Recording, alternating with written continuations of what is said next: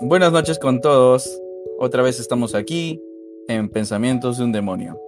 Esta noche estoy acompañado de mi amigo Krish, que nos va a ayudar a un poco a reflexionar sobre el tema de hoy, que se llama El amor y otros demonios.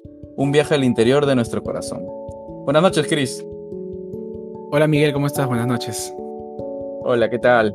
Eh, ¿Qué te parece el tema de hoy? ¿Qué, ¿Cómo te gustaría tratarlo? ¿Tienes alguna pregunta? Ah, claro, eh, bueno, primero hablar sobre el amor hay, hay, un, hay muchas maneras de verlo, ¿no? Lo podemos ver desde, desde, la antropología, desde la psicología, desde la filosofía, ¿no? Desde la religión también, ¿no? Exacto, así es también, ¿no? Eh, y, también ver qué tipo de amor, o sea, tratar de definirlo, porque podemos ver como lo que hicieron los griegos, ¿no? Tenían el amor filos, que era el amor eh, familiar, el amor eros, que era el amor sexual entre parejas, y el amor ágape, que posteriormente eh, el cristianismo utilizó que era el amor de Dios hacia la la humanidad y que la humanidad tenía que tener hacia Dios, ¿no? Un amor incondicional, un amor que entregaba, ¿no? Entonces, tenemos bastante para, para poder hablar, ¿no? Exacto, ¿no? Pero como nosotros tenemos, ah, disculpa que te corté. nosotros tenemos, por ejemplo, este, hay un libro, creo que es Ovidio, que habla del arte de amar.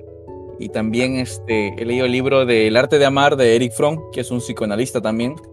Y plantea el amor que uno le tiene. Es diferente el amar a tu madre, el amar a tu enamorada, el amar a tu hermano, ¿no? Hay diferentes escalas de amor, ¿no? Hasta en, no solamente a personas importantes, sino también este, en edades, ¿no? Entonces hay todo un, tema grande. Vamos a ver, ¿cómo entendemos el amor, ¿no? ¿Qué, es el amor para nosotros, así como personas? ¿Para ti qué es el amor, Paul? Bueno, Chris. Yo... ya me descubrieron. Eh, como... Eh, de manera personal, eh, he mantenido al pasar el tiempo eh, definir el amor desde una perspectiva o como una moneda de dos caras, ¿no? La parte emocional, la que irradia eh, lo que yo siento, ¿no? El apego que puedo sentir hacia una persona, familia, quien sea, ¿no? Y la parte racional, la que implica seguir haciéndolo, ¿no? ¿Por qué hacerlo? Entonces, creo, creo yo, y te lo digo como no como profesional, no como alguien que, que pueda darte eh, a profundidad sobre este tema, sino como alguien, como, como iniciamos conversando, ¿no? A ver, vamos a hablar, intentar definir, intentar conversar qué hemos ido aprendiendo de la vida, qué hemos ido analizando, viendo, y como tú has leído libros, yo también he, podido tener la oportunidad de leer, de escuchar conferencias y más, entonces justo eh, dije, bueno, voy a mantener en mi vida en, la, en, el diario vivir, en la manera como manejo eh, todo tipo de relaciones, entender que el amor tiene una cara racional y una cara emocional, ¿no? Y eso ayuda porque evita justamente eh, circunstancias tóxicas o también evita por otra parte, como digo, son dos, dos, eh, como dos escudos que tratan de protegerte. Uno es la vulnerabilidad emocional que tenemos como personas, porque si el amor es solamente una emoción, eh, yo hoy día siento algo, pero mañana no. Yo hoy día puedo, eh, eh, como cualquier sensación, exacto, súper, súper voluble. Entonces, tiene que haber algo que indique esto tengo que hacer, ¿no?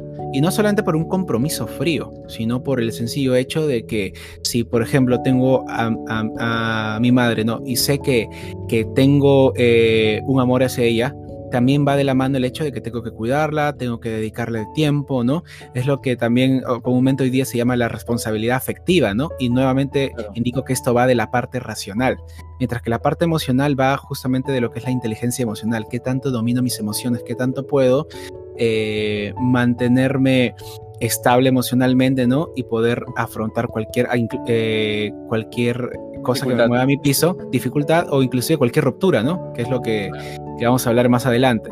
Pero bueno, eso es, en, en palabras sencillas, es lo que para mí es el amor, ¿no? Tiene una parte racional y una parte emocional.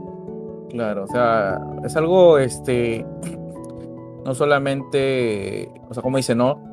Yo también creo que no, no puedes amar a una persona así, o sea, no solamente con el corazón, sino amar con el corazón y con la cabeza, ¿no? Porque tienes, tienes este, o sea, te has enamorado conscientemente, ¿no? Sabiendo los riesgos, sabiendo todo, ¿no?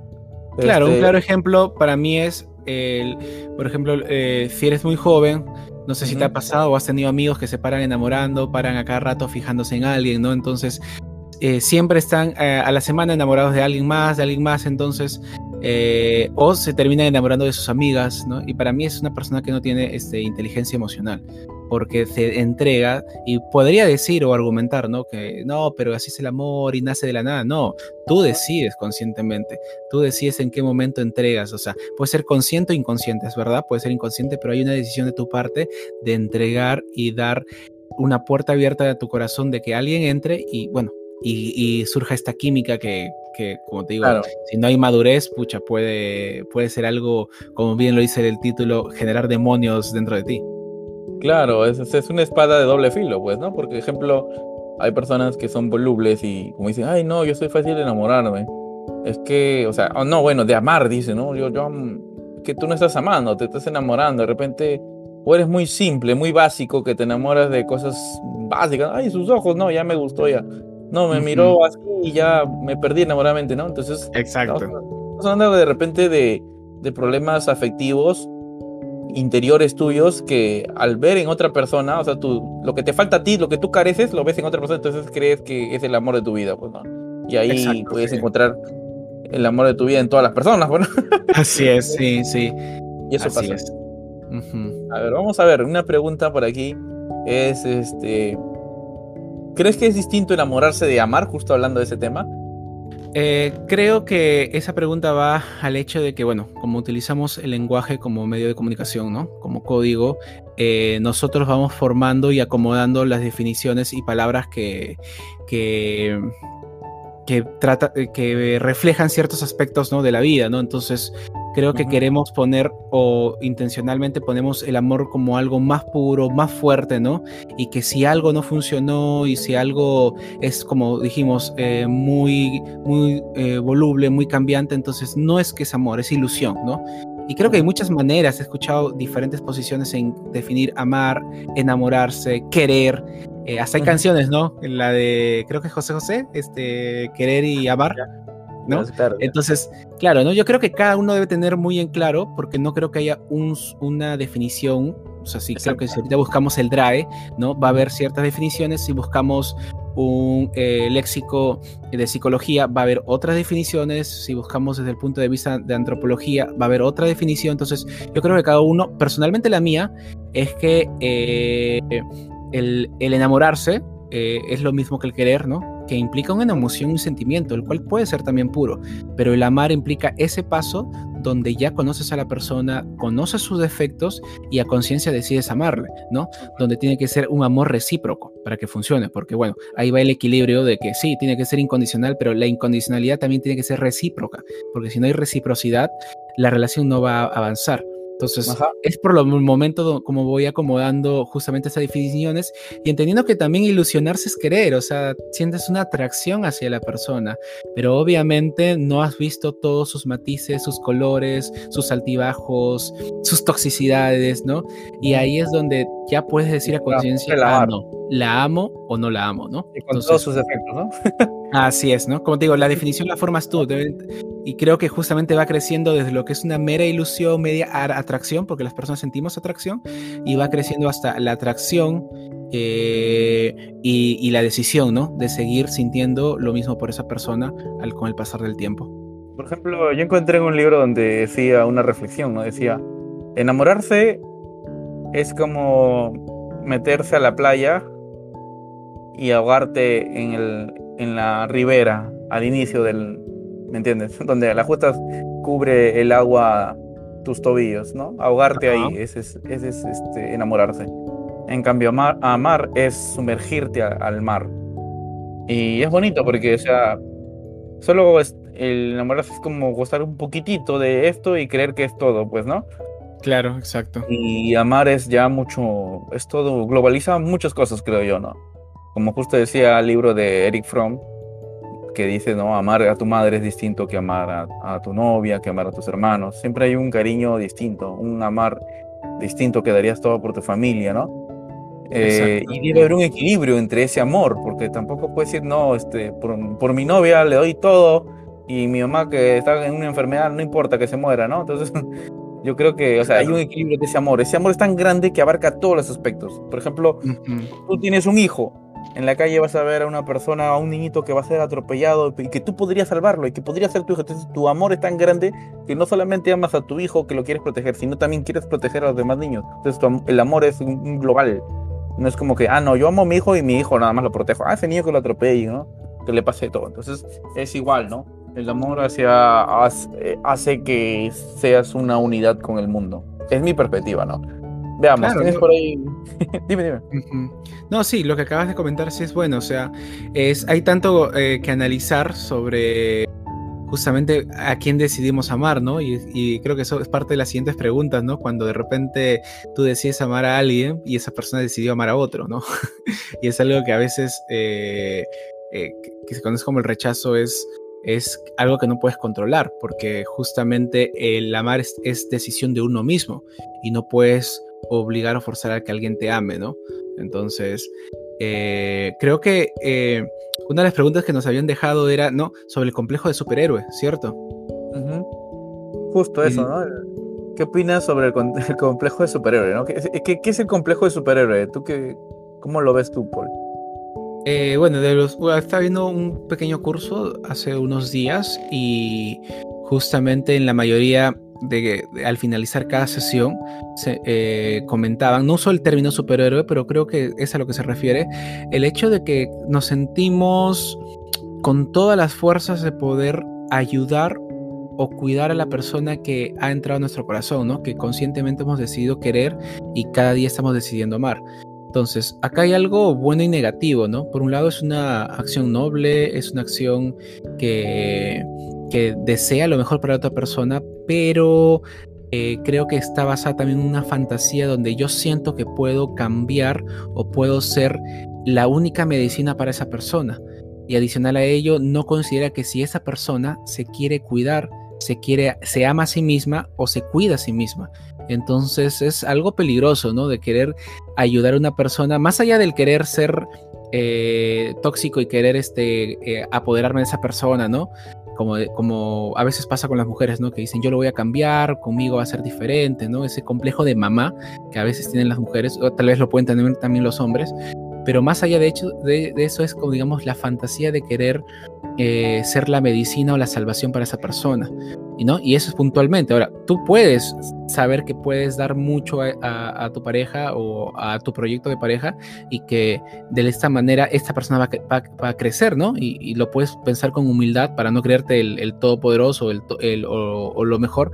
Y eso es sano, ¿no? Creer que puedes ayudar, que puedes aportar para su vida, pero si sabes que esta persona por ahí no ha crecido, no ha madurado, todavía está en el proceso, ¿no? Entonces este complejo cree que eh, vas a poder tú darle lo que ella necesita y no es así. Esa persona primero necesita amarse a sí mismo y, y cuidarse a sí mismo. Claro, pero también podemos recalcar que el complejo de superhéroe es como cuando nosotros este, sentimos eso, ¿no? Del varón o la mujer, ¿no? Por ejemplo, la mujer quiere ser... La mujer les ha pasado bastante, ¿no? Con este tema de, de repente tipo las telenovelas, ¿no? Que ven al tipo maleante, al tipo mujeriego, ¿no? Y lo quieren enamorar porque así lo ven en la película y lo van a rescatar, pues, ¿no? Van a enseñarle mm, el amor y igual nosotros los varones, por ejemplo, tenemos ese, hemos pasado por ese complejo en el que decir, oye, no, este, le, le puedo ayudar, puede crecer, puede ser mejor si yo estoy ahí para ella y por ahí va la cosa en la que este, nos pegamos también, hay un apego emocional, ¿no? Que que hace que nosotros queramos ser los superhéroes y, y de repente terminamos mal, porque en ese proceso nosotros de repente, por la madurez, por, lo, por el complejo de superhéroe que debemos ayudar y terminamos ayudando a que esa persona se vaya con otra, porque no éramos los indicados. Exacto, sí, sí, por eso creo que es bueno desde un principio eh, mantener las intenciones claras, ¿no? Dar a conocer las intenciones donde puedes no comprometer tu corazón. O sea, creo que una persona madura puede tener amigas y no comprometer su corazón, ¿no? Y mantener un respeto y distancia donde puede haber un cariño, un aprecio, un amor hasta que se puede ser entre hermanos, pero no se cruza la línea donde este puedas eh, cuidar a esa persona y ayudarlas a donde, a donde puedas, ¿no? Pero lamentablemente cuando hay, hay un feeling, ya hay un deseo adicional como de pareja, ahí creo que te niebla la, visión y no y dices no yo le voy a cuidar yo le voy a ayudar y, no tú no eres salvador no eres psicólogo ni terapeuta de nadie no y va justo lo peor no sientes que va a ser, va a, sentirse querida apreciada y de repente sí pero al final eh, se va con otro. Entonces es, es, peligroso como te dije no es puede comenzar con una muy buena intención pero como dicen, este, el camino al infierno está lleno de buenas intenciones, ¿no? Claro, y, y, me ha pasado, me ha pasado, ¿ah? y creo que eso me, me gustó eso porque creo que mi mejor amigo me lo dijo, mi segundo mejor amigo, este, eh, Cristian, creo que fue él, porque una vez recuerdo que tenía una chica con la que salía y íbamos, íbamos a estar en planes, o sea, no, no, no, no íbamos a estar, parábamos saliendo y me gustaba mucho, pues, ¿no? Entonces yo quería concretar las cosas. Y terminamos llorando, güey. Era una cosa como que, este, una cosa llevé a otra y como que yo le propuse mis sentimientos y me dijo, ¿sabes qué? No estoy listo, que no sé qué. Y este, se puso a llorar por todos los traumas que le había pasado y dije, pero no, tranquila, ¿no? Yo voy a entenderte, yo voy a estar ahí. Y me dijo, no, es que tú no me entiendes, dice, es que tú entiendes que voy a, hacer, voy a ir detrás de él igual a pesar de que lo que tú hagas. Y dice aquí, wow. wow. por un lado es, claro. ha sido sincera, ¿eh? Algunos no, lo, no, se, no, se dan, no, no, no se dan cuenta y, y, te dejan entrar y después estando contigo se van detrás del otro. Bueno, salíamos y yo siempre soy sincero y muestro mis emociones desde un inicio. Entonces ella sabía simplemente que ya me tocaba decirle, ¿no? Y la cosa es que me dijo eso y me impactó, se puso a llorar. Y yo también le dije, oye, la vida no es fácil, ¿tú crees que yo también le he tenido fácil? O sea, mi vida está llena de traumas. Y etc, etc. Y nos pusimos a llorar y y la cosa es que luego eso vino mi mejor amigo pues a visitarme. Este, y me dijo eso, pues no, Cholo, este, tú no eres tú no eres un superhéroe, ¿no? Tú no lo vas a salvar a mm. ella. Sí. Y, duele. mucho. Esa verdad duele, pero pero es la realidad. es sincero y yo dije, y le dejé ir, pues no no no no quise más hablar con ella, le dije, "¿Sabes que esto hace daño, ¿no?" Entonces dejamos de hablar, le dije, "¿Sabes qué? Creo que toma tu distancia, yo también la mía y y tú ya con tus cosas, ¿no? Tú eras si superas, era su ex que siempre ella volvía, ¿no? Por ejemplo, ella tenía un apego mm. ¿no? Entonces, claro, este, sí. Y hablando de esto, de, del dolor que es dejar a las personas, eh, ¿cómo tomaríamos un rechazo? Imagínate un rechazo en el aspecto de repente, así como el mío, de repente que te rechacen. A mí, este, no sé, pues, ¿no? Yo creo que este, hay diferentes tipos de rechazo, ¿no? Un rechazo de repente de una persona con la que estabas en planes y no pasó nada, cómo tomarlo, ¿no? Este, y un rechazo de que estando con una persona ya eh, se canse de ti y, te deje, ¿no? Yo creo que en ambas partes eh, hay, que, hay que tener una madurez, o sea, yo creo que a veces este, uno tiene que estar preparado ya para que te terminen, fuera de bromas, como dice una canción mexicana ¿no? Que dicen que ya nadie valora las emociones, ¿no? Pero, o sea, sí valoran todas las emociones las personas, es un hecho que valoran algo. No sé en qué medida ni magnitud, pero sí valoran. Pero, ¿qué pasa cuando, verdad, esa persona dice, oye, ¿sabes qué? Este, o, o esa chica, ¿no? La que vio que por lo más que yo hiciera, nunca iba a salvarla, ella sí iba a volver con su ex sí o sí siempre. Aunque el ex lo usaba como cualquier cosa, como objeto prácticamente, ella iba a volver. Entonces, este, yo, como dijo este, mi amigo, pues dije, bueno, habrá que dejarlo aquí, ¿no? Ponerle un stop. Me valoré yo por encima de eso. No puedo estar sufriendo, no puedo estar rogando algo que no me van a dar, ¿no? Porque, porque no, no voy a hacer este, como decir, ¿no? Compartir es su dolor de ella porque no, no me corresponde a mí superar eso. Es un trauma que ella tiene que superarlo. En algún momento lo hará. Entonces ya me hice a un lado, ¿no? Así es. Eh, ¿Tú qué opinas? ¿Cómo reaccionarías a un rechazo referente a, a, una persona que no, no, llegó a hacer nada, iba a ser un Creo que Cuéntanos tú. Así como nos preparamos, nos preparamos. Creo que el más grande problema con el tema de los rechazos es que eh, no nos preparamos o no tenemos principios o lineamientos de cómo tener una relación saludable. Inclusive, no solamente una relación saludable, sino cómo tener una, eh, cualquier experiencia puedes tener eh, una relación rápida, un agarre, una noche, ¿no? Pero que no te deje marca, ¿no? Lo cual, eh, usualmente se, se pide que o se aconseja que lo evites o es este el, secreto a gritos de la sociedad, ¿no? Todo el mundo sabe que en una fiesta puede pasar algo, puedes terminar besándote con un desconocido y nunca hablan del tema, simplemente dejan que se lleve y que así son las cosas y son como ciertos códigos y maneras que nadie te enseña, nadie simplemente vives, ¿no? Lo cual en ciertos puntos deja deja, hay, hay personas que se acomodan, pero hay otras personas que salen heridas. Entonces, uno debe por lo menos entender cómo actualmente o a lo largo de la historia eh, las parejas se han formado y cómo, eh, eh, cómo justamente si es lo que deseas tener es una relación saludable, qué entender entre las diferencias entre un hombre y una mujer, diferencias físicas, biológicas, sociales, ya sea que pienses que es un constructo social o, o, demás, entender cuál es el hoy en día, ¿no? Entonces, en base a eso, en base a eso, yo creo que si, si entiendes todo eso, un rechazo no te va a chocar, porque por lo menos eh, no entregaste todo tu corazón o te cuidaste en poner en claro las cosas desde el inicio, ¿no? Con la persona con la que estabas saliendo y saber de que lo que ganaste es experiencia, ¿no? Pero ese es lo ideal. El problema es que nosotros la mayoría entramos y tenemos un rechazo que nos cuesta tanto, porque en realidad no, entramos a entregar, eh, entramos una, a, una, a un vínculo, o sea, generamos un vínculo con alguien y entregamos todo, entregamos todo, tiempo, y lo peor es que la otra persona, que tampoco está preparada, ya sea por, eh, por, falta de estos principios que te digo, por falta de conocimiento, creo que va de la mano de crecimiento personal. Es una persona que no, no tomó en algún momento la conciencia. A ver, vamos a ver cómo, cómo tener principios para tener una relación sana, ¿no? Y al igual que tú, y entre los dos se hacen una explosión donde ella tampoco o él no te dice sus intenciones, no te dice qué es lo que quiere, qué es lo que no quiere. Y entonces cada uno piensa que están jugando un juego donde dicen, ah, ya sabemos las reglas pero al final no, cada uno está con su mente en otro lado y a la hora de la hora donde tú sientes que estás sincronizada con la persona, la persona te dice que no. claro, es como, como esto que te conté, ¿no? Es como que este, esto de que te digo 50-50, ¿no? Es un, es un tema de, de da 50 y esa persona también tiene que dar 50, porque no puedes dar tu 60 Reciprocidad. O, Reciprocidad, exacto. Es como esta amiga que, que, te comenté, X, ¿no? Que, que yo sentía que, que, quería tener, había un interés porque ella decía, oye, invítame a tal lugar, oye, salúdame esto, oye, hazme esto. Entonces, o sea, quería atención mía, entonces yo le presté la atención y no me respondía, no esto. Entonces yo dije, caramba, ¿no? Me cansé de esa situación porque estuve un buen tiempo así en su juego, porque me pareció un juego en realidad.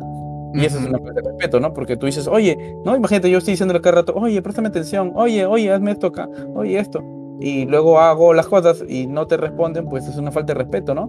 Entonces me cansé y le dije, oye, ¿sabes qué? Este, no estoy para estas cosas. Y me pregunta, ¿qué? ¿Tú quieres algo conmigo? Pero si ni siquiera somos amigos, le dije, porque nunca, nunca hemos hablado más de lo que hemos hablado. De los, los pocos momentos que le he tenido en persona, de las tres, cuatro palabras que hemos cambiado. Y de repente un día que nos pasamos hablando hasta con su mamá y todo el tema, y no sé, o sea, ni siquiera o sea, se puede llamar eso amistad, porque tiene, una amistad se, se genera, ¿no? Se genera de lazos, de constancia. Pero si no quieres eso, pues, entonces, ¿qué hago yo ahí? Pues, ¿no? Perdiendo mi tiempo en todos los sentidos, porque es, es una amiga, pues, ¿no? Yo no la puedo llamar amiga persona. Y se lo dije, eres, una, eres, una, conocida, más, más, más que eso, claro. no más. Entonces, y ahí te quedas, ¿no? Y hay que ser sinceros así, tanto para amistad, para el amor, para muchas cosas, porque no puedes estar dando tú el 100% ahí como mongolo, ¿no? Uno respondiéndole todo, respondiendo mensajes de otra persona como que ni quiere, o, dice, no, sí quiero, pero este, no, estoy ocupado, pero publica historias, sale a otro lado, y tú dices, entonces no está ocupado, o sea, no, no tengo tiempo para mí, simplemente Exacto. Y tú no vas a lograr eso. Es pues sí, eso no se ruega. O sea, quieren hablar, hablan. Es como que yo diga, ¿sabes qué? Quiero un cafetero para que arregle mi caño porque tiene este hueco, tiene, tiene estos problemas. Voy a buscar un cafetero, no voy a estar dudando, oye, cafetero, ¿usted cree que puede arreglarlo? ¿O no lo puede arreglar? mañana mejor me venga a buscar. No, no, mejor pasado. No, pues no es así. hay, una, hay, una, hay una necesidad de tener un amigo o de tener una relación, entonces vas, se da y ya. Y como te digo, es un proceso. No es que diga, ah, ya, yo quiero estar con todas las tipas. No, o sea quiero tener una amistad bonita. Y si, y si después de esa amistad surge algo, gracias a la amistad que se dio, pues chill, bonito, sigamos, ¿no? Pero si no se da, pues se, da como amistad siquiera, pero si ni siquiera se permite la amistad, entonces no sé qué, no sé qué estamos hablando. claro, claro. Sí, así es. Sí, sí. Eh, yo creo que los tres factores que, que, evitan que justamente las cosas no vayan bien son la falta de comunicación, la falta de honestidad, ¿no? Y la falta de conocimiento justamente por, por entender que una relación eh, no es algo que, que funciona solamente de manera orgánica. Puede funcionar, o sea, donde dos personas o sea, coinciden de tal manera que ni, ni y, ya, o sea, tienen tres meses de, salir y ya están juntos, ¿no? Pero hay otros donde debido a traumas, debido a su propia personalidad, tienen que usar herramientas para construir algo, ¿no? Y eso se hace solamente hablando, conversando, teniendo claras las intenciones y siendo sinceros con la otra persona y siendo sinceros con uno mismo. Y bueno, todo esto va de la mano de la madurez. Si yo no soy, puedo ser sincero, si yo no me puedo comunicar, es que no hay madurez en mí, no hay manera en que yo pueda justamente eh, manejar una relación. Y mira, y una persona está en todo su derecho de decir no quiero nada, pero lamentablemente lo dicen al finalizar, después de, de, o sea, no lo dicen en el tiempo correcto. Hay un tiempo correcto y como te digo, todo esto tiene mucho que ver con la madurez donde donde no pueden controlar sus emociones, inconscientemente eh, buscan llamar la atención, inconscientemente buscan, eh, como me comentaste, ¿no? Como que te coquetean y todo, y, pero al final, ah, no, nada, ¿eh? este, no, no, no, no quiero nada, entonces dices, es algo muy contradictorio, o sea, y mucho tiene que ver con, digo, la falta de madurez. También puede haber malicia, ¿no? Personas que solamente quieren engañarte o aprovecharse de ti. Pero creo que para no envenenarse uno mismo, uno debe decir, bueno, simplemente esta persona no está capaz, no tiene la, la, la capacidad emocional de poder iniciar ni siquiera una relación, sino iniciar un proceso de, de, citas y cortejo para poder conocer a la persona y poder recién iniciar una relación. Y creo que es lo que el orden que justamente estamos hablando, ¿no? Puede haber una amistad y de ahí debe haber una, al menos como yo en estas últimas semanas he tomado ese, ese principio, ese orden, es iniciar amistad, un tiempo de, de cortejo, de, de, de, hasta la naturaleza te muestra cómo las palomas se van cortejando, o sea, apareando, o sea, es ese pre para poder, preapareamiento, perdón, donde eh, tiene que haber un, un, un, anhelo de conquistar y un deseo de ser conquistado, ¿no? O sea, creo que más que la palabra conquistar es ser cortejado, porque conquistar también te puede meter en la mente el hecho de que fuerzas a alguien que no está interesado en ti pero este, cortejar es que estás, sí, dando tus intenciones y la otra persona, este, sí, está como que responde que sí, pero, pero está comenzando a conocerte y quiere sentir justamente esa necesidad, lo que tú hablas del 50-50, de sentirse, sentirse satisfecha o sentir que se le están supliendo las necesidades de atención, de cariño, atención en física, psicológicas, o sea, de poder compartir, sentir eso y compartir eh, y dar lo mismo a la, hacia la otra persona. Y contigo eso para mí es una, una etapa de cortejo que, que, no necesariamente estás en una relación y que posteriormente conoces a la persona y ya puedes iniciar una relación y, vas a seguir conociendo hasta que puedas encontrar alguna bandera tóxica donde puedas decir, no, mejor me retiro de acá. Pero las cosas no necesariamente tienen que terminar mal. Yo creo que todos estamos en la madurez y todos deberíamos estar en la madurez en reconocer. Deberíamos, como dijiste. deberíamos tener la madurez, así sea cual sea la edad, este, de saber, ¿no? ¿Qué es lo que quiero con tal persona, ¿no? O sea, tener cosas claras, ¿no? Por ejemplo, si quiero una amistad, pues quiero una amistad, ¿no? Y ya en el proceso que se ve dando y, y, te vas enamorando, ya es otra cosa que ya cambia, ¿no? Ya es otro rollo ahí, pero por lo menos este, empiezas con algo, ¿no? O sea, no creo que alguien diga, oh, ¿sabes qué? Me voy a enamorar de fulana. nadie, ¿no? O sea, nadie en la vida dice, oh, espérate, esa, esa es mi novia, la voy a elaborar. en la vida, ¿no? Es un tema de, de crecimiento, el enamorarse, el, el llegar a la, a la, etapa del amor es, es superior, es, es convivir con esa persona ya. ¿Me entiendes? Entonces, este, bueno, hemos visto un poco, vamos a ver un poco, ya hemos hablado un poco también de esas experiencias que nos han marcado, pero ¿cuál podría ser la que te haya marcado bastante, Paul? Krish. Eh, la... Bueno, algo que me dejó en claro que no quería que me pase a mí, que yo, yo en una circunstancia, bueno, estaba en el colegio y para resumirlo y no hacer más largo ese podcast, eh, eh, recuerdo que una amiga que habíamos desde creo que primero secundaria, no segundo, perdón, eh, me dado cuenta que me mira diferente, que, que yo le gustaba, ¿no? Pero a mí no me gustaba. No me gustaba, pero en resumen, por la presión de sus amigas, por la presión del salón, por el sencillo hecho de que era la mujer más amable, más bondadosa, más noble que podías conocer para esa edad, cantaba re bonito. Eh, y justo ese era, era un 30 de septiembre, hasta ahorita me acuerdo, y era el cumpleaños de uno de nuestros amigos. Y en la casa de este amigo, no sé, tuve como que la necesidad, dije, a ver, ¿por qué no estoy con ella, no? Pero hay un grave error, porque era una atracción tan pequeña, tan simplemente del momento, pero yo, y al ser muy joven, yo no, yo no estaba preparado para querer a alguien, ¿no? Y también porque simplemente no inició de un gusto, inició como que de una presión. Y lo mm. cual, este, en resumen, le terminé haciendo daño, fui muy, muy cruel, fue, fui muy malo. Y, y, le digo que fui muy porque esa persona era muy sensible, era una persona muy buena, muy buena. Entonces yo aquí terminé siendo el malo y con el tiempo comencé a darme cuenta, ¿y qué tal si fuera al revés? Que yo me enamore de alguien, le muestre tanto cariño, amor, y esa persona diga, ya, pero al final no le guste y simplemente lo haga por todo lo bueno que hice por ella, pero no tenga esa reciprocidad conmigo. Entonces en algún momento dije, el karma me va a llegar y tal vez me llegó.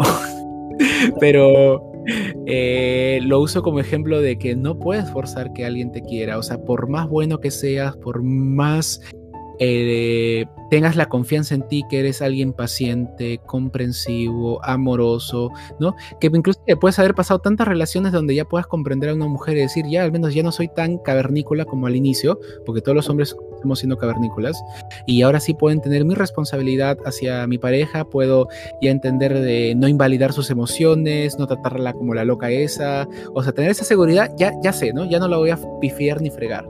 Pero a pesar de que tengas todo eso y se lo demuestras a la otra persona, y si la otra persona simplemente no tiene esa misma atracción por ti, eh, eh, no, va no, vas a poder eh, hacer que sienta eso que tú sientes por ella, ¿no?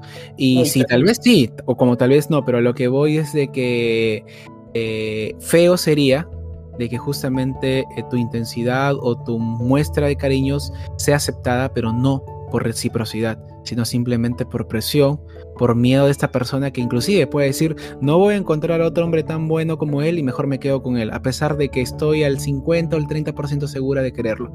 Sería horrible, ¿verdad? Pero bueno, es algo que, yo lo tomé como ejemplo y dije, espero que nunca me pase. Pero creo que me pasó, así que...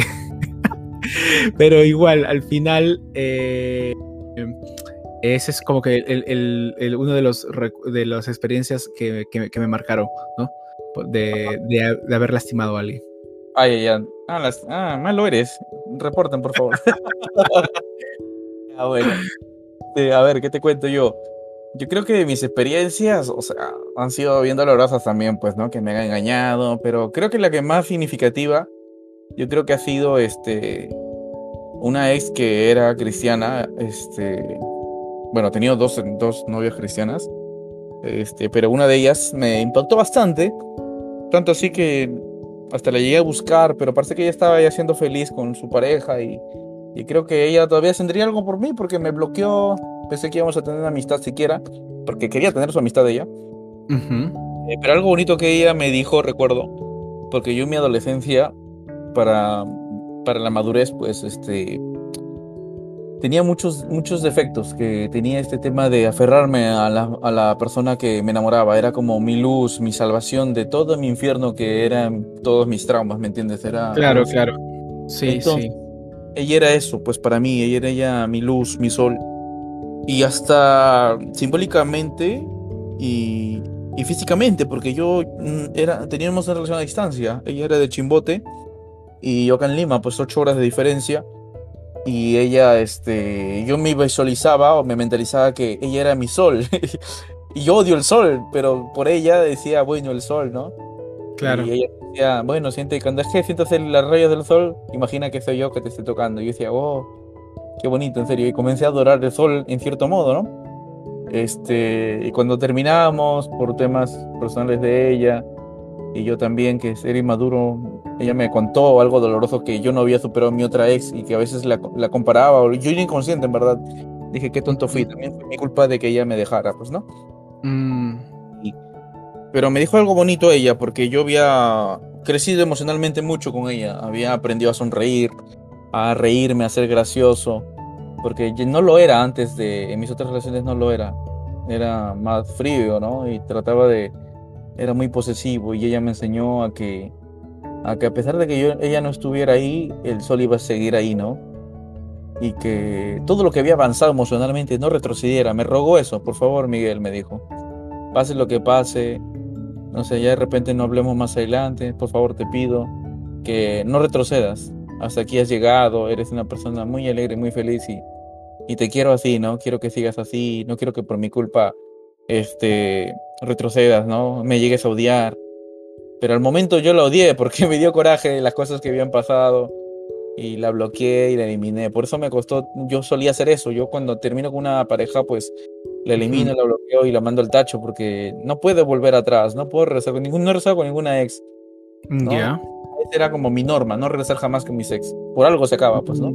Claro, claro. Mi razón de avanzar. Creo que uno avanza, aprende y avanza. Y ya, pues, este. Mm. La cosa es que fue bonito. Yo creo que es así. Cada experiencia que hemos tenido con una relación amorosa hemos aprendido algo. Y no hay que odiar ese pasado que así sea engaño, así sea cosas buenas, malas, tristes, porque también he tenido el impacto de una pérdida de una pareja. Pues de eso aprendemos, ¿no? Aprender a, a, a saber cuánto dar, a aprender a, a, cuánto exigir también de repente, ¿no? Sí. En, exigirte a ti mismo, en, saber qué es lo que la otra persona siente o qué es lo que está sufriendo, porque mi otra experiencia es de otra ex que tenía una enfermedad y, yo tontamente siempre hablaba de la muerte porque yo soy relacionado a la muerte. Este podcast es sobre la muerte, entonces siempre me burlaba de la muerte y siempre buscaba la muerte. Era un tipo que no le importaba morir, ¿no? Y se aventaba con su bicicleta y manejaba como un loco y no le importaba nada, pues. Y cada vez que, podía morir era una oportunidad para mí y seguía vivo, pues, ¿no? Y le contaba ella todo alegre, pues, ¿no? Porque me divertía. ¿Cómo es la pinche vida que, este, se llegó a morir ella, pues ella falleció. Y me dejó un vacío muy grande porque estuvimos seis meses hablando y dos meses de relación, dos, tres meses ya, y falleció, pues entonces prácticamente no tuve mucho tiempo con ella. Y además ella se apareció en mi vida así sin avisarme, ella no me dijo que sufría. Entonces mm. eh, prácticamente me abandonó así. Yo la busqué por todos lados, no me contestaba en celular. Este, su amiga me dijo que había fallecido. Entonces me impactó mucho. Llegué a mi cuarto y me puse a llorar y dije, yo que soy este agnóstico, entonces dije, oh, si existe Dios, ¿por qué te llevas a las mejores personas? Ella no merecía morir y me puse a chillar y, y me sentí del asco, en serio, me sentí del asco, me sentí inútil, me sentía que quería creer en Dios, quería culpar a alguien, ¿me entiendes? Y, y, no sabía. Y, y un tiempo la culpé a ella, ¿no? Por egoísta, por no decirme que sufría y, y la verdad es que yo también fui egoísta porque no, no averigüé más allá de lo que sabía de ella. Y yo sabía que tenía algo, pero bien tonto soy yo, no despistado pues del, del todo. Y cuando me enteré que sufría esa enfermedad mortal, pues cada vez me pongo a reflexionar de que cada vez que yo le decía que quería morirme, ella quería vivir. Y eso es lo más triste que, que puedo decir que, que me ha pasado en verdad, así perder a una persona que quería mucho, que quería que tuviera vida, con la que quería vivir, casarme, tener hijos, porque era perfecta en ese modo. Desde mi madurez de esa época era perfecta para mí. Ahora no, no lo creo. Eh, eh, cada vez que uno va madurando, va cambiando su manera de pensar y todo el tema. Sí, y es la idea, ¿no? Es la idea justamente de que cada, cada etapa que pasamos con, que nos relacionamos con una persona, que generamos un vínculo, eh, nos ayude a crecer, ¿no? y nos ayude a conocernos, porque, porque tanto, eh, como dije, los hombres no, no tomamos el tiempo de conocer cómo son las mujeres y tampoco no tomamos el tiempo de conocernos a nosotros mismos, de saber qué, qué cosas tenemos que cambiar, mejorar, ¿no? Y aún en lo que es el amor propio, ¿no? Cómo tenemos que amarnos a nosotros mismos para poder cuidarnos, ¿no? Justamente frente a estas, a estas adversidades, ¿no? Como lo, como lo que me acabas de contar. Entonces, eso nos lleva a la siguiente pregunta o a la siguiente, este, siguiente punto. Por ejemplo, hay una frase que escuché hace tiempo y me gusta repetirlo en reflexiones eh, por ejemplo, ¿tienes el amor que crees merecer? ¿Tú qué opinas? ¿Que uno tiene el amor que cree merecer? Sí, yo lo he escuchado en dos o tres oportunidades dentro del contexto de que eh, siempre las personas nos vamos a extremos, ¿no? Desde ser, de ser muy idealizar algo, ¿no? Que yo quiero, qué sé yo, eh, una mujer noble, eh, del aspecto físico que sea muy guapa, ¿no? Entonces idealizamos tanto, donde el otro extremo es que nos acostumbramos o aceptamos personas rotas, personas tóxicas, personas con traumas, eh, personas que sencillamente no están en la capacidad de darnos amor, ¿no? Y ahí es donde lo aceptamos, ¿no? Y decimos, tenemos el amor que queremos merecer, o sea, aceptamos eh, esas migajas de amor, justo esa, es la palabra, ¿no? Esas migajas de amor y, hasta nos emocionamos. Y, y sí, es, es algo que que es peligroso, ¿no? Porque en cierta manera, como te digo, el, otro extremo hacia el otro lado es eh, tener una expectativa muy grande, pero hacia el otro lado es simplemente el conformismo, simplemente, eh, no sé, cada uno se debe, eh, se debe examinar y tal vez ver si es por miedo a quedarte solo, miedo a, o consecuencia de algún trauma, ¿no? Si tu anterior pareja te golpeaba, entonces el siguiente es simplemente tóxico de palabras, pero no te toca, entonces no, me quedo con él, entonces cada uno debe eh, examinar, ¿no? Qué tipo de amor está aceptando en su vida y creo que con equilibrio, porque cada vez que cada vez que pasan, eh, cada vez que hablamos de amor propio puede también tomarse como que a un extremo donde necesito más, tienen que darme mi lugar, yo merezco esto, merezco el otro, ¿no? Creo que tiene que haber un equilibrio donde eh, puedes decir mereces, pero recuerda que lo que mereces también tienes que dar. Así que eh, tiene, sí, tiene que haber esa reciprocidad, ¿no? También si estás pidiendo atención, recuerda que también conscientemente tienes que dar atención, tienes que dar cariño, tienes que suplir las necesidades físicas, psicológicas, emocionales de la otra persona también, ¿no? Entonces, creo que más que todo es que uno debe tener bien claro qué es lo que quiere, ¿no? Y por amor a sí mismo, eh, hacerse respetar esos límites o esas, eh, creo que la palabra era... No expectativas, se me fue la palabra, pero era lo que uno de verdad busca de la otra persona, ¿no? Cada uno tiene su, su pareja ideal, ¿no? Y tiene que ser un ideal eh, real, no simplemente basado en la fantasía.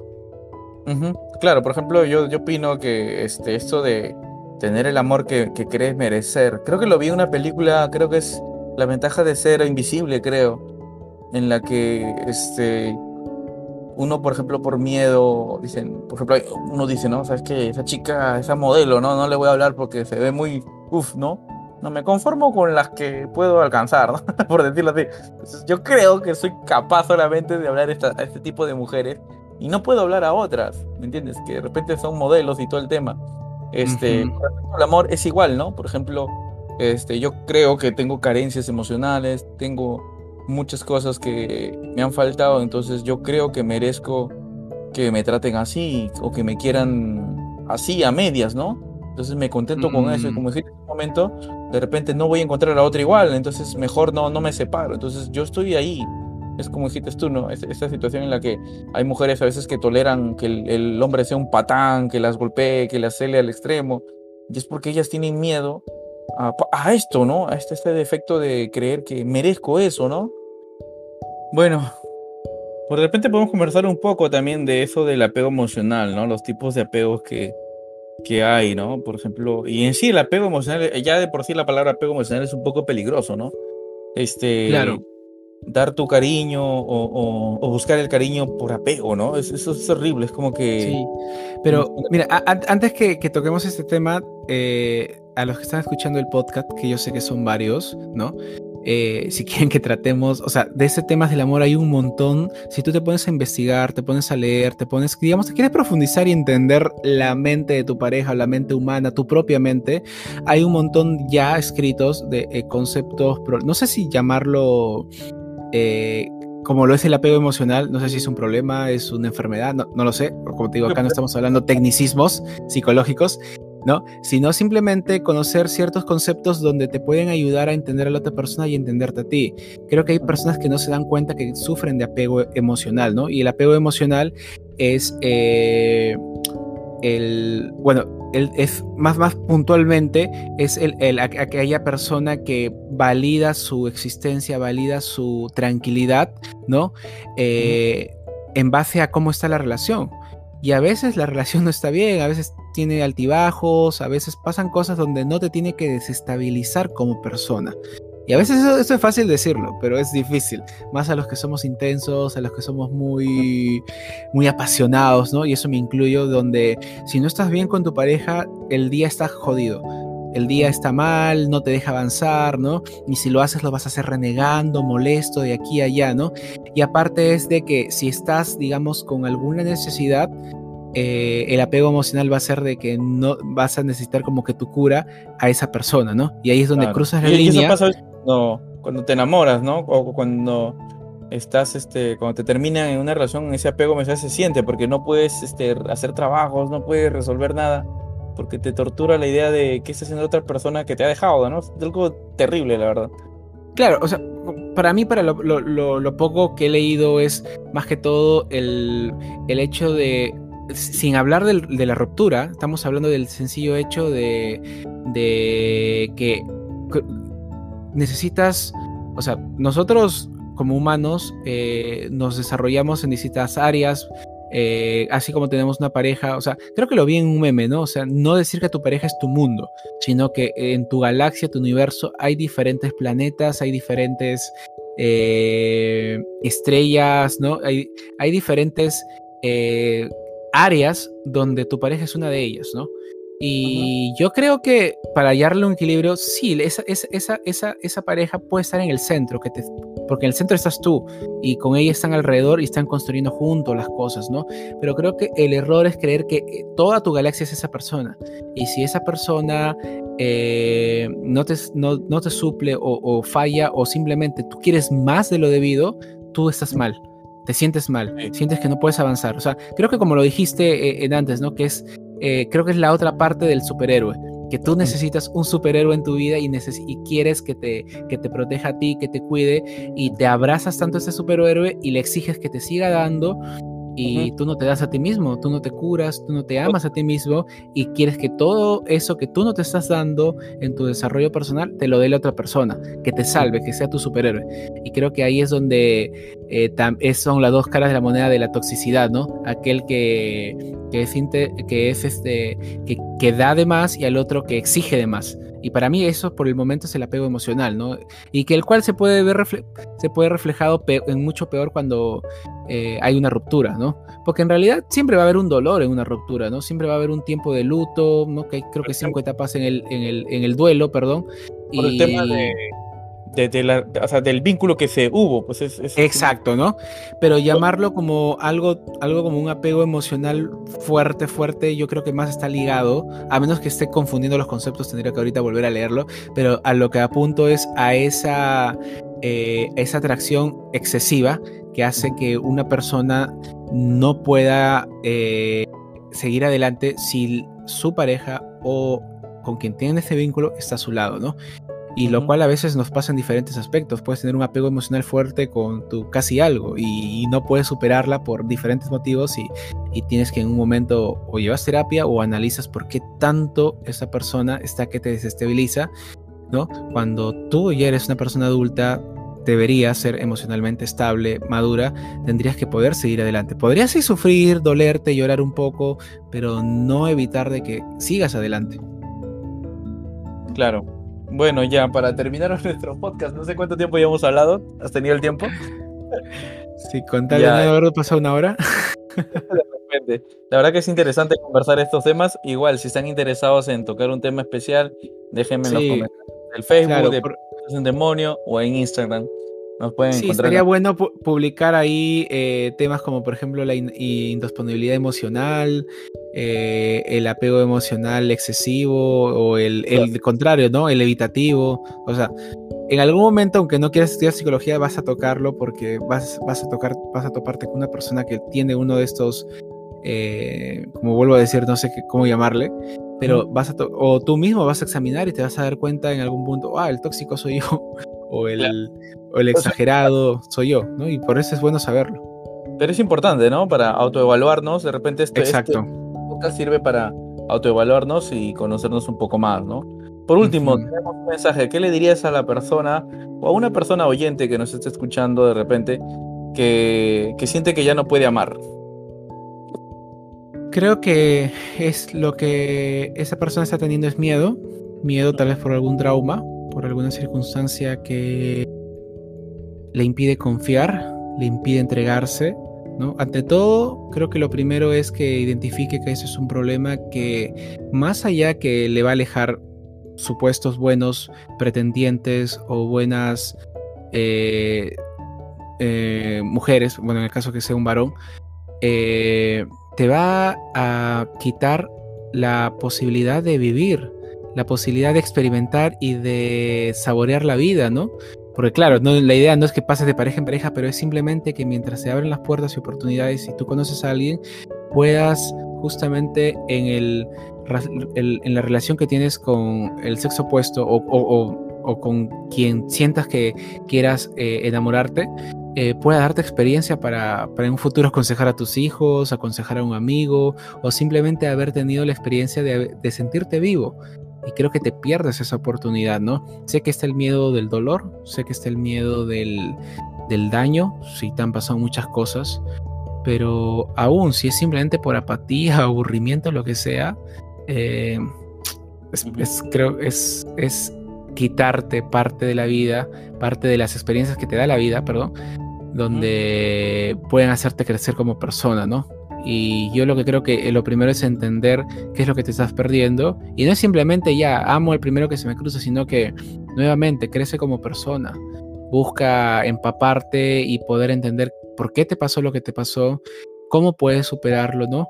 Y cómo puedes evitar que te vuelva a pasar, así como, como los principios que tú tienes y comentaste, ¿no, Miguel? De que, bueno, que no vuelves con tu ex, o que si ves que la, la persona no la tiene en claro, mejor te vas alejando, o sea, vas teniendo con claridad qué es lo que debes hacer para evitar dañarte, evitar que te duela y evitar dañar a alguien, ¿no? Y como digo, es porque es porque tenemos que aprender cómo funcionan las relaciones interpersonales, al menos las relaciones entre pareja, y, y, no lanzarnos así simplemente porque me gustas, te gusto, ya, tengamos algo. No, o sea, razonen de que tienen necesidades, tienen planes, tienen, tienen muchas áreas en su vida, la cual si van a querer estar juntos van a tener que ser bien sinceros de que van a tener que acomodar todo ello.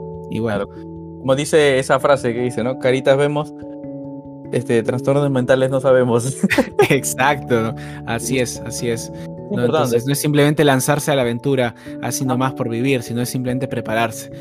Y también entender de que sí, hay un mundo por descubrir, por recorrer, por sentir, por mirar, por escuchar, ¿no? Pero uno tiene que estar preparado y crecer como persona, ¿no? Y como te digo, tener principios, lineamientos, ya sean en base a lo que vas creciendo o en base a tu propia fe. Si tienes alguna religión o alguna fe, hacerlo en base a ello, porque la idea es de que puedas tener convicción y base de lo que crees y cómo quieres vivir.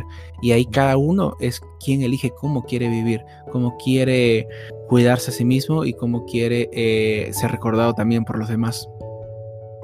Claro, entonces en conclusión, ya saben chicos, en estos momentos podemos llegar a la conclusión de que si alguna vez eh, sientes que ya no puedes amar, que es el fin del mundo, pues no, pues no, todo es un proceso. Y volviendo al punto de los niveles, como una vez les dije, es parte de, de este juego, ¿no? De la vida. Subir niveles, ganar puntos, enamorarse, ayudar personas, de repente puede ser una persona que ayude, que salve a alguien, nos va a dar el complejo superhéroe siempre, pero de repente has marcado la diferencia y has ayudado a una persona también, ¿no? Puede servir el hecho de ser superhéroes. Bueno chicos, hasta aquí me despido. Muchas gracias Chris por el apoyo, por este pequeño podcast. Espero que les guste. Igual dejen en los comentarios en, Instagram, por ahí les dejo el Instagram del podcast. Y un abrazo, buenas noches con todos. Me despido, su fiel servidor, Miguel Ángel TC. Buenas noches. thank you